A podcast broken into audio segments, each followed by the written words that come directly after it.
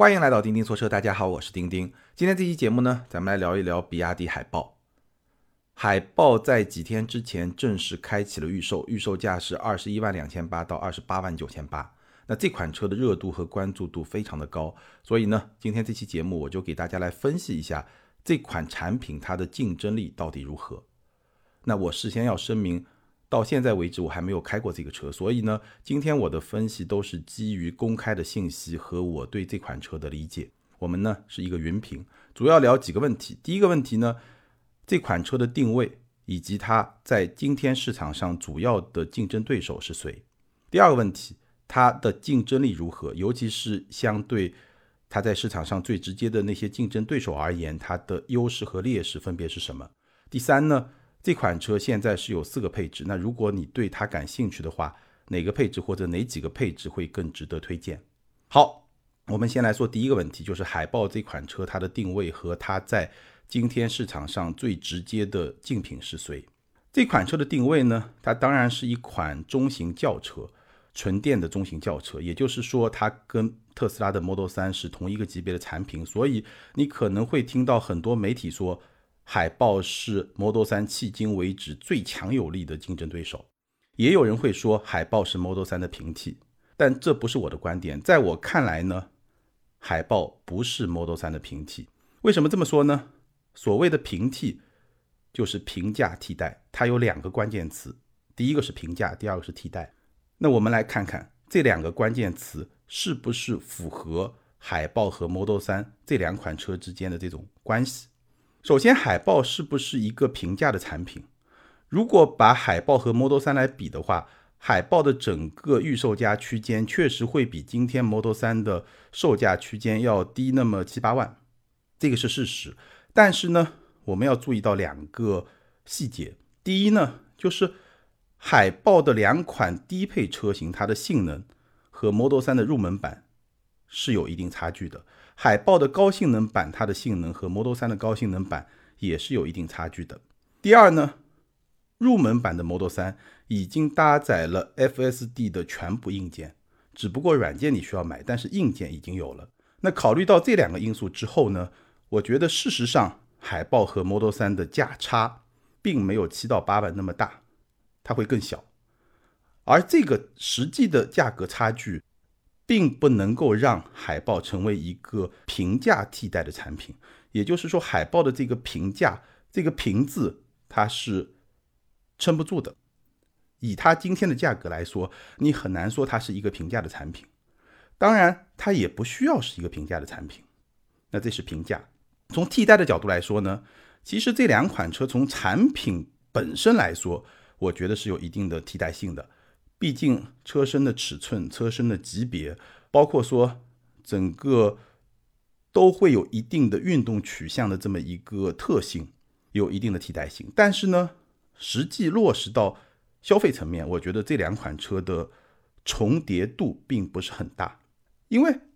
实际的市场终端，消费者在选择一款车的时候呢，第一他会看价格，就这个价格区间是不是我能承受的。那事实上我刚才也说了，这两款车的价格呢差距不大，但是呢也会有一定的差距。那第二呢就是看品牌。事实上，特斯拉的用户和比亚迪的用户会有一定的重叠，但这个重叠度不会很大。所以从这个角度来说呢，我觉得海豹作为 Model 3的替代产品。在实际的销售终端，这件事情发生的机会并不会特别的大，并不会有大量的消费者因为海报的出现不去买 Model 3而去买海报。我觉得这个是不会有很多的消费者这么来做。这件事情发生的机会并不是很多。所以从评价和替代这两个因素来看，我认为海报都不是 Model 3的平替。当然，我也说了，它也没必要成为 Model 3的平替。好。这个是我的第一个观点。那海报如果不是 Model 3的平替，那它的主要的竞品是谁呢？我觉得海豹在今天的市场上，它最直接的竞争对手，首先是小鹏 P7，这个大家能够理解，因为这两款车都是中国品牌的纯电车，然后呢，它们的风格也有一定的相似之处，都比较年轻化，都比较运动化，然后呢，价格也。重叠度比较高，小鹏 P7 会稍微的贵一点。那第二个最直接的竞争对手呢，我认为是比亚迪自家的汉 EV。可能有些朋友会说，汉 EV 的风格和海豹的风格这个差距非常的大，而且呢，汉 EV 是一辆定位更高的车，它是一辆行政级的轿车，它定位是一个 C 级轿车，而海豹是一个 B 级轿车。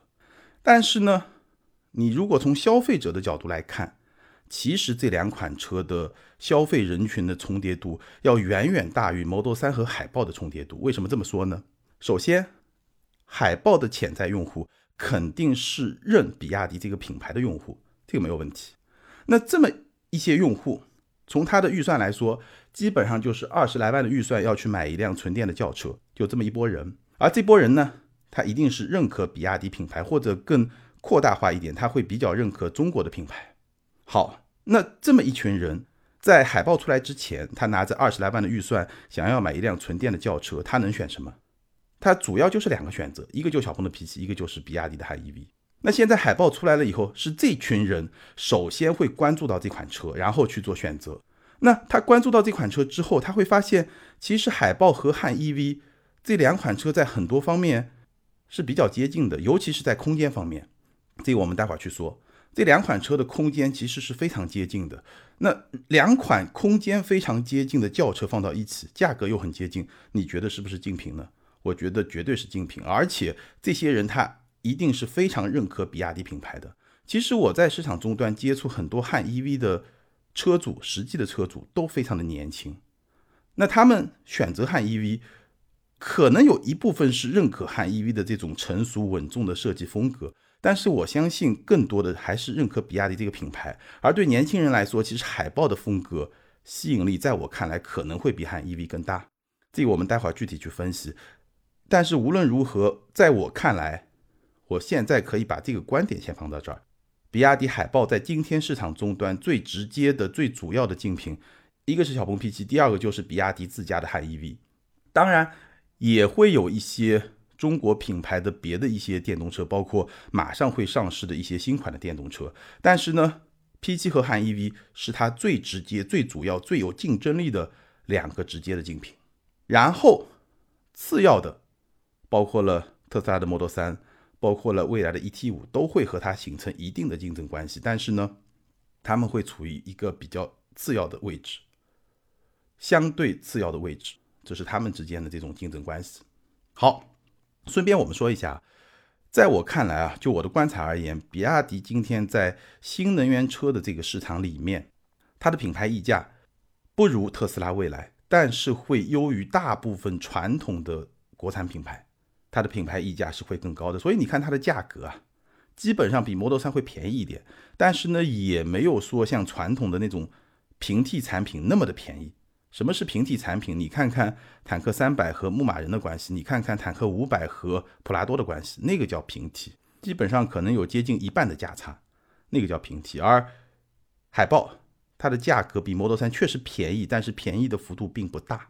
这个也反映了比亚迪今天在新能源市场的这么一个品牌的溢价能力。好，那我们基本上就把这款车它的定位，以及它在今天市场上最核心的竞品，我的一些观点跟大家分享了。那基于此呢，我们就可以进一步去分析这款车它在市场终端实际的竞争的优势和劣势分别是什么。首先，我觉得这款车有两个非常非常核心的优势。第一个呢叫技术优势，第二个呢叫平台优势。当然，技术优势和平台优势本身其实是合二为一的，它是一个整体。但是呢，从表述上来说，为了把这个问题说清楚呢，我把它们分开来说。首先呢，说技术优势，我就说两个比较核心的技术优势，你肯定在很多的媒体的报道里面也看到过或者听到过。第一个呢叫 CTB，CTB 是什么意思呢？CTB 的意思就是把电芯直接整合以后放到车身上，就是把电池和车身融为一体。你简单可以这么来理解。那你可能听到过很多类似的这种技术的缩略语，比如说 CTC、CTB、CTP，这些都在专业的这个领域里面说的比较多。我简单跟大家来解释一下，什么是 CTC，什么是 CTB，什么是 CTP。首先呢，说什么是 CTP。这个 P 呢代表 Pack，就是电池组，它是一个打包以后整体，这个叫一个 pack。pack 呢就是一个传统的，现在你能在很多电动车上看到的这么一个整体，叫 CTP。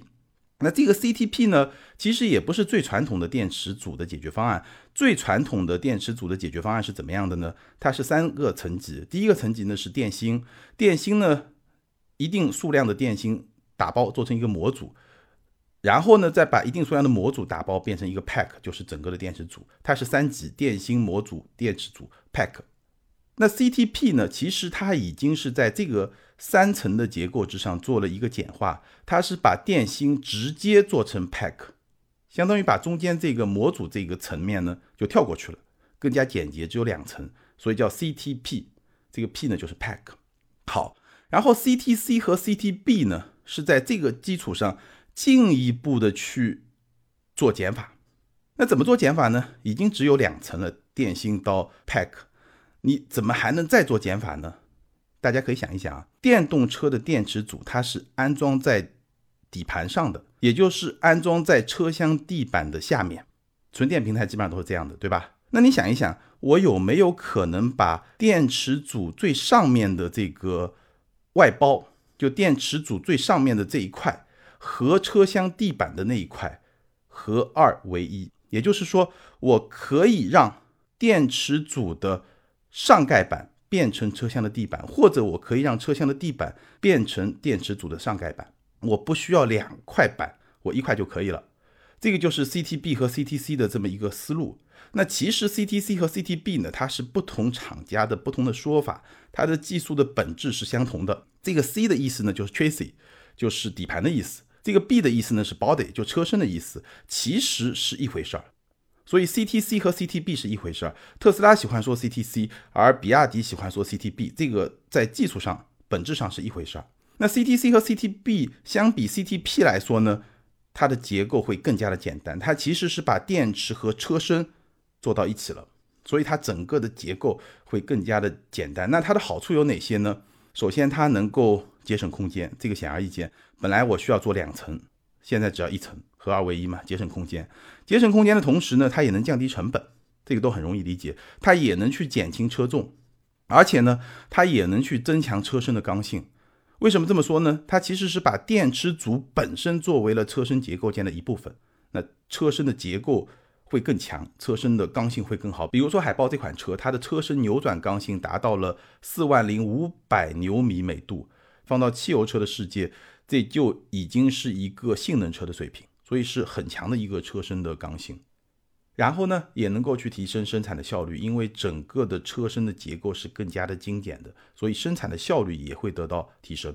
那这个就是 CTB 技术的一些好处。那对于比亚迪来说呢，海报上的这个 CTB 技术还有一个很有行业意义的点，在于它比特斯拉的 CTC 更早在中国落地。特斯拉的 CTC 呢，现在是在柏林工厂已经开始落地。那在中国，比亚迪是更早的，所以从行业的这个技术竞争的角度来说呢，海豹这款车 CTB 的技术对比亚迪来说也是有一个比较重大的象征意义。那这个是很重要的一个技术。那另外一个你可能也听到过的技术叫 iTech 智能扭矩控制系统，这是一个什么样的技术呢？你可以简单粗暴但不太准确的把它理解为是一个更高级的 ESP。我们知道 ESP 是在不断的监控车轮的运动的状态，然后呢，及时的介入去确保车辆更加的安全，就这么一套车身稳定系统。那相比 ESP 呢，iTech 它其实是利用了电机的特性，能够做到更快、更精确的监控和更快、更灵活的响应。什么意思呢？ESP 的工作原理其实就两部分，首先我要监控车轮的状态，然后呢，在需要的时候响应。其实就监控和响应。那 iTech 呢，在这两个方面呢，都会比传统油车的 ESP 做得更好。为什么这么说呢？在监控方面，它通过监控电机的转速，能够比传统的轮速传感器更精确地监控车轮的状态，并且提前预测车轮轮速变化的趋势。传统的 ESP 它监控的是车轮的轮速，而 iTech 它能够通过监控电机的转速去预测车轮。轮速变化的这个趋势，它能够更快、更早的做出预判，所以呢，它就能够完成更好的监控。那与此同时呢，利用电机的特性，它能够更快速的去对预测到的车轮变化趋势做出响应、做出反应。它能够去调整扭矩，甚至能够输出负扭矩。因为传统的 ESP 其实它只能够去降低扭矩的输出，而 iTech 它可以调整扭矩，调整前后电机的扭矩的输出的这么一个比例分配。同时呢，在极限的情况下，它甚至能够输出负扭矩，因为让电机反转就能输出负扭矩，所以它的响应它是能够做到更快，而且呢，整个调整的方式会更加的灵活，更加的丰富。所以在监控和响应这两方面都更强大的基础之上，它就能够做的比传统的 ESP 更好，就是这套 iTech 智能扭矩控制系统。那其实这么一个工作逻辑在电车上是比较容易实现的，因为电机它确实可控性、精细控制的这种能力比传统的内燃机是要更好的。所以这也是一个比较先进的技术。那从理论上来说呢？它既能够提升驾驶的安全性，也能够提升驾驶乐趣。当然，我必须强调，CTB 也好，iTech 也好，技术先进它并不一定等于产品优秀。就是这个原理，这个技术很容易理解，它确实是更加先进的。但是这种先进的技术，它落实到产品层面，能不能够带来足够优秀的体验，这个其实跟你的软件、跟你的调教是有很大关系的。所以到底好不好，我觉得还是有待验证。不过呢，从技术层面来说，它确实是比较先进的技术，这是海豹的第一个竞争优势。那第二个优势呢，就是平台优势。海豹是基于比亚迪的 E 三点零纯电平台来打造的。那相比汉 EV 油电共用平台，它确实有很多优势。我就简单列几个最核心的优势。首先，这辆车的两驱版本是后驱，然后有四驱版本。我在之前的节目也说过，对于纯电车来说，后驱比前驱是要更加先进的，而且对于油车来说，前驱后驱其实各有优劣，我们很早以前就聊过。但对于电车来说，后驱优势很多，劣势几乎不存在，至少没有明显的劣势。所以对于纯电车来说，纯电平台的纯电车来说，后驱比前驱是更加先进、有优势的。然后这款车呢，也提供了一个前备箱，而且它的悬架。前双叉臂，后多连杆，这么一个悬架的配置，应该说是相当高的。在传统的油车的领域里面，前面做到双叉臂，一般要到 C 级车以上，比如说宝马五系以上，前面才会做双叉臂。所以这个底盘的配置也是比较高的。当然还是那句话，配置高不一定就最后实现的效果好，但是呢，配置高意味着它的调教的空间会更大。那这个是这辆车的平台的优势，技术优势、平台优势。那然后呢，我们来说说它的劣势。从我能够看到的信息来说呢，大概有这么几个可能的劣势吧。第一呢，就是这辆车的后排头部空间比较一般。我们刚刚说 CTB 有很大的一个优势，就是能节省空间，因为它把电池组的上盖板和车厢的地板是合二为一，所以呢，在海豹这辆车上，它是能够节省一厘米的车内。垂直空间一厘米，但是呢，比亚迪并没有把这一厘米用于提升海豹的后排的头部空间，所以呢，这辆车的后排头部空间的表现跟汉 EV 是比较接近的。我自己没有体验过这个车，但我看了一些视频，基本上应该跟汉 EV 的水平比较接近，表现一般。那你可能有疑问，为什么节省下来的空间没有去提升后排的头部空间呢？因为海豹这款车，它的车身高度比汉 EV 要低三点五厘米，也就是说节省下来的空间更多是用来降低车身的高度，获得一个更好的外观的设计以及更好的风阻系数，它是用来提高那方面的，而没有用来提高车内的空间，所以车内的空间仍然是一个相对的短板。那第二呢，就是这辆车的内饰的设计啊，在我看来还是会过于的复杂。这个也是比亚迪的一个通病。比亚迪的产品，如果它真的再要往高端走的话，我觉得内饰是需要解决的一个大问题。第三呢，就是这辆车它的辅助驾驶的配置看上去比较一般，当然实际表现如何我们还得再看。但是呢，从配置角度来说就已经比较一般了。那最后呢，就这辆车的车机表现现在是一个未知的状态。这个是它相对来说比较弱的几个地方。那我们最后简单看一下，相比它最主要的竞品，它分别有哪些优势和劣势？首先，相比自家的汉 EV，它的优势是什么呢？技术更先进，平台更先进，很多好处我刚才都说了。空间表现比较接近，两款车的轴距都是二九二零毫米。虽然汉更大，但是轴距和海豹是一样的，所以这两款车的车内空间表现应该是差不多。虽然汉更大，但是实际能用的车内空间两款车差不多。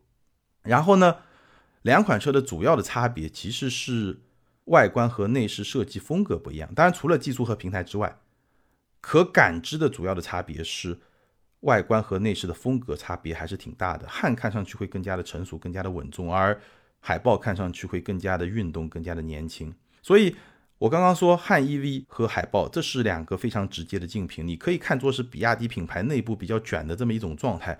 但是从我的角度来说，如果我在年轻十岁，我要买这么一款车的话，我觉得我是会选海豹。就这款车，从技术、从平台、从各方面的表现来说，相比汉 EV 还是有非常非常明显的优势。那再来说一说这款车和 P7 来比的话，优势是什么呢？优势就是它的三电技术。优势就是它的性价比，海豹相比 P7，我觉得性价比还是会更高一点。劣势是什么呢？劣势就是它的辅助驾驶。P7 一个非常非常重要的卖点就是它的辅助驾驶，它的自动驾驶有一些部分的表现是相当相当出色的，而这一点海豹好像至少从我们现在看到的信息来看，好像是会有一些差距。所以这两款车呢，还是会各自有各自的一些特点。好。那最后一个问题呢？我们来聊一聊海豹现在有四个配置，怎么来选？答案非常的简单，海豹现在四个配置：五百五十公里续航的标准续航后驱版，两个配置，二十一万两千八和二十二万五千八；七百公里续航的长续航版是二十六万两千八；六百五十公里续航的四驱性能版是二十八万九千八。也就是说，相对便宜的标准续航二十一万多，二十二万多。到长续航直接跳到二十六万多，然后到性能版是二十八万九千八，接近二十九万这么一个价格的分布。两款低配是比较便宜的，中间那款呢直接跳到二十六，最高那款呢接近二十九，大概这么一个价格水平。那我的观点很简单，你要性价比的，你就去选两款标准续航里面的某一款；你要性能的，就去选那个顶配的四驱性能版。而长续航版不是特别的推荐。为什么这么说呢？如果你的预算相对比较有限，那当然标准续航后驱版是你能够选择的两款配置，二十一万两千八，二十二万五千八。那这两个配置呢，它的差异主要在什么地方？一万三千块钱，主要是前排座椅的加热通风、丹拿音响和车内氛围灯。我觉得真正能够去影响到你选择的主要的一个配置，就是前排座椅的加热和通风。所以，如果你是生活在冬天比较寒冷的地方，或者说夏天时间比较长的地方，那我觉得二十二万五千八的那个次低配是可以去选的，因为座椅加热通风这个配置会比较的实用。另外呢，音响啊、车内氛围灯这些锦上添花吧。那如果你是生活在比如说上海，夏天呢时间也不会太长，然后冬天呢也不会太冷，那你的预算又比较有限的话，我觉得最低配的二十一万两千八这个配置也是可以选的。这两款标准续航后驱版在配置上唯一的问题是什么？就是它的方向盘是塑料材质的。二十多万的国产车配塑料方向盘，这个确实很少见。比亚迪不知道是不是跟丰田和奔驰走得太近了，所以给了这么一个配置，这个不太好。那七百公里的长续航版呢？它其实除了续航有提升，它的性能也是有提升的。百公里加速从七点五秒提升到五点九秒，然后呢，车轮升级到十九英寸，还提供了 HUD 抬头显示，所以这个配置呢确实也是有升级的。但是呢，相对三万多块钱、接近四万块钱的价格的这么一个涨幅呢，其实我觉得并不是特别的推荐，性价比不高。如果你的预算真的到位，还不如直接就上顶配的四驱性能版。你可以得到双电机的四驱，你可以得到 iTech，你可以得到三点八秒的百公里加速，你还可以得到可变悬架。那这样一些配置，我觉得。相比长续航版是更值的。预算既然已经到位了，你已经能够买二十六万多的车了，那你为什么不再加两万多块钱买个二十八万多的性能更好的车呢？对吧？所以关于配置，我的建议就是，你要性价比就选两款标准续航后驱版中的某一款；你要性能就选顶配的四驱性能版，而中间那个长续航版不是特别的推荐。另外呢，你可以看到，其实海豹的配置并不复杂，总共也才四个配置。这一点其实对比亚迪来说也是挺重要的，因为配置越少，你的生产效率就会越高。这个你就可以看看特斯拉是怎么干的。比亚迪现在也是这么干的，我觉得这个选择是正确的。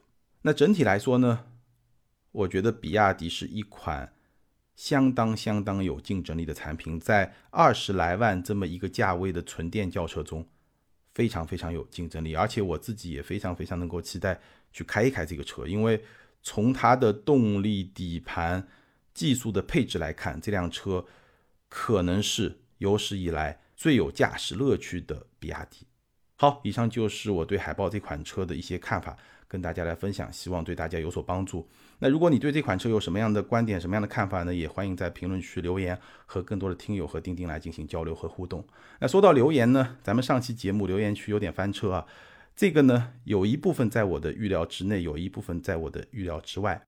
在这里呢，我要感谢那些支持我的朋友。我也要感谢那些和我有不同观点的朋友，只要你不是恶意的，因为不同的观点，大家都可以放到一块来讨论，相互交流才能够有共同的进步。谢谢大家。好，以上就是今天节目的全部内容，咱们今天就聊到这儿，下周接着聊，拜拜。